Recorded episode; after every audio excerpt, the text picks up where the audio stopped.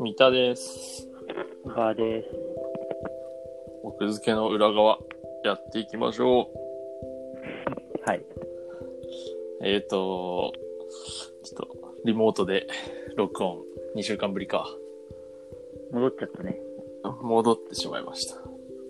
なんか増えてるんでね、感染者がね。また戻っ、そっちも戻っちゃった。うん。まあまあまあまあまあ。まあいいや。この前のさ、うん。この前っていうか先週の話でさ、はい、はい。こう、名前覚えられないみたいな話したじゃん。あ、してた。で、その時にさ、名前覚え、覚えられないで、こう、ビジネス書一冊いけるなみたいなことを言ったらさ、うん。あの、暗記本っていうジャンルがっていう話をしてたじゃん。はいはいはい。それで思ったんだけど、うんこう世の中のビジネス書を、あの、分類しまくって、うん。もう新しいビジネス書が出る余地をなくそうって思った。新しいのが出てきたら、これは、これっつって。これは、これっつってはいはい。っていうふうに思ったんだが、ビジネス書編集者としてはどうよ。ああ、いや、でもなんか、あのー実はうん。同じような本がずーっと、こう、サイクルを回してるっていうのは、うん。売れてる編集者の人がよく言ってて、トレンドがってことそうそうそう。だから細分化して、これはこれと同じだっていうふうに言っても、うん。こう新刊として出ることによってまたベストセラーになるっていうパターンがあるから、うん。なるまあ、ほど、ね。もちろん分類はできるだろうけど分類をしてしたことによって新刊を潰すことはできないんじゃないかと思うけどね。なるほどね。あのね分類、えうん。はいはい、1分で話せってわかるああ、あったね。あれすごい今売れっ子のソフトバンククリエイティブの種さんって人が作ってるんだけどうん。えっと他にあの落合陽一の本とかソフトバンククリエイティブから。そうとかあと,、えっとホリエモンの本とかうん。を作ってる人なんだけど、うん。なんかその人が言ってたのは、なんか、アマゾンランキングをうん。 1位から100位まで見る。全部見て、そのうん売れてる理由みたいのを考えるみたいなのをもう何年もやってるらしいんだよね。はあ、なるほどね。で、それやってると何がわかるかっていうと、うん。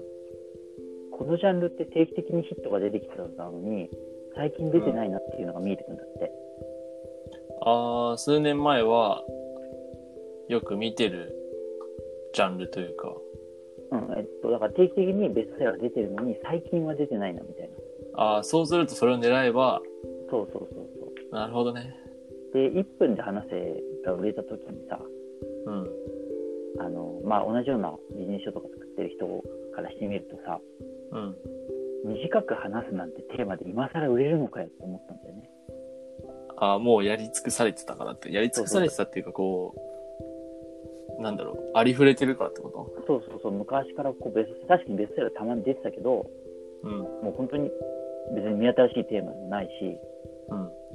なんで売れんのって思ったら、種さんがそのインタビューで、はいはい、なるそほのど、ね。アマゾンランキングを見ていく中で、最近その短く話すっていうのが出てないなってことに気づいて作ったって言ってんだよね。すごいね、それ。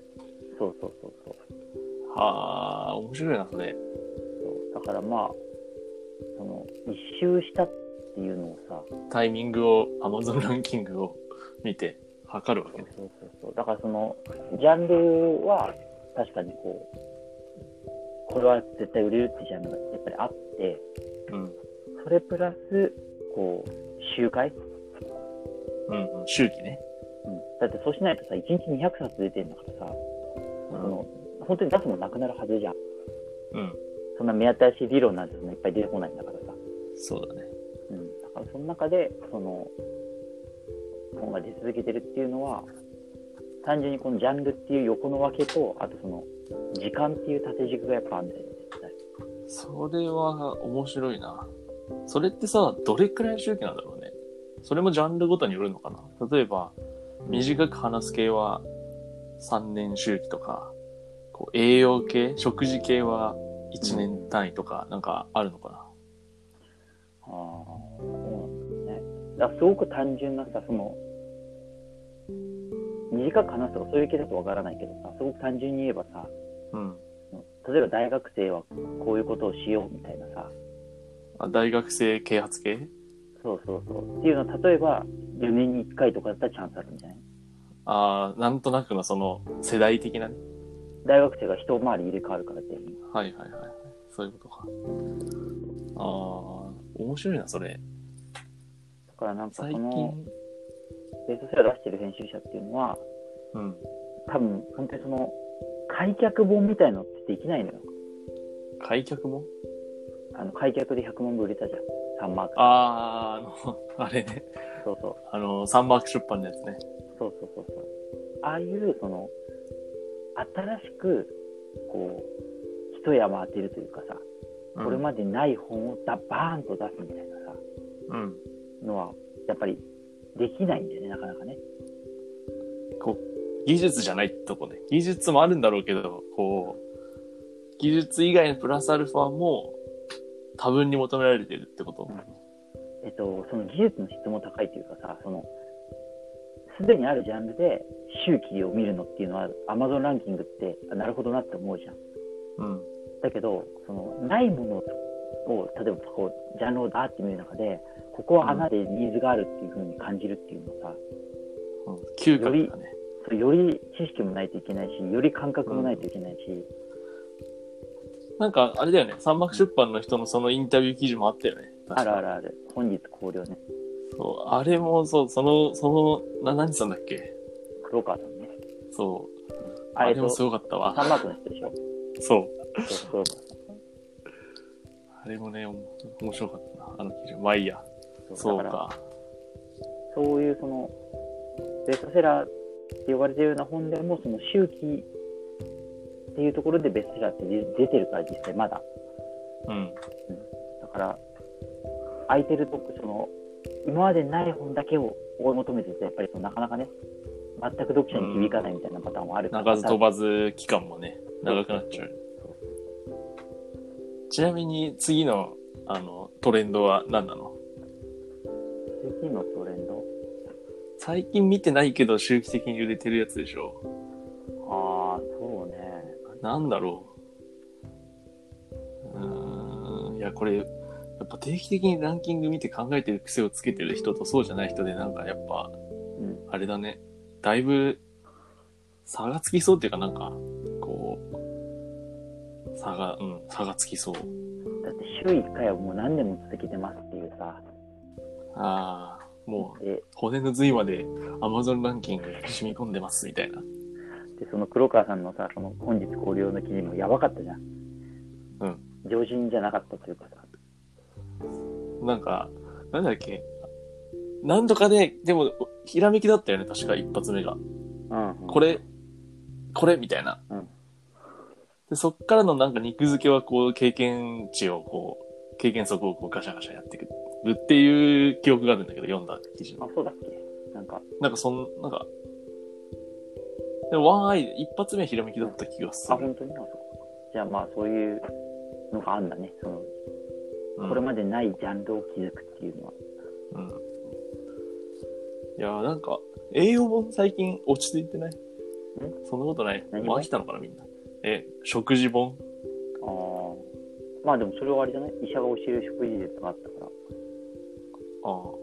いや、でもやっぱどのジャンルもなんか、ちまちま出てるという風に見えてしまうけどな。なんか、うん常に。そのその、まあ、小さなヒットとかもちろんあるんだけどその中のこう、やっぱりでもサイクルっていうのがあるって結構売れてる編集者みんな言うからそれは事実なんだと思うんだよねなるほどね。てか、アマゾンランキング見たら、村上春樹の短編集の表紙が村上春樹っぽくなくて、本当あれ驚いてるんだけど、表紙も出たんだなんかずっとさ驚いてるんだけけど、ど本当え、こんな表紙あるんだ。村上春樹。それれど、どっから出てってる、文藝春秋。あ文春。文春だって出したばっかじゃそうだね。ん。猫を捨ててか発売日7月18日だから、まだ出てない。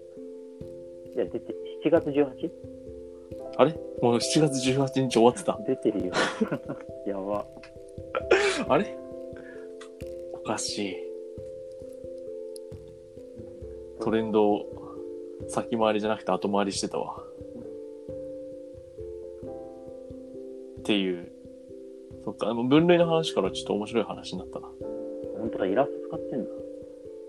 そう、そうなの。意外じゃない意外。意外すぎるよね。なんかキャラクターノベルっぽいね。なんか、どうしたどうしたんだろう。わかんない。う。うん。てなわけ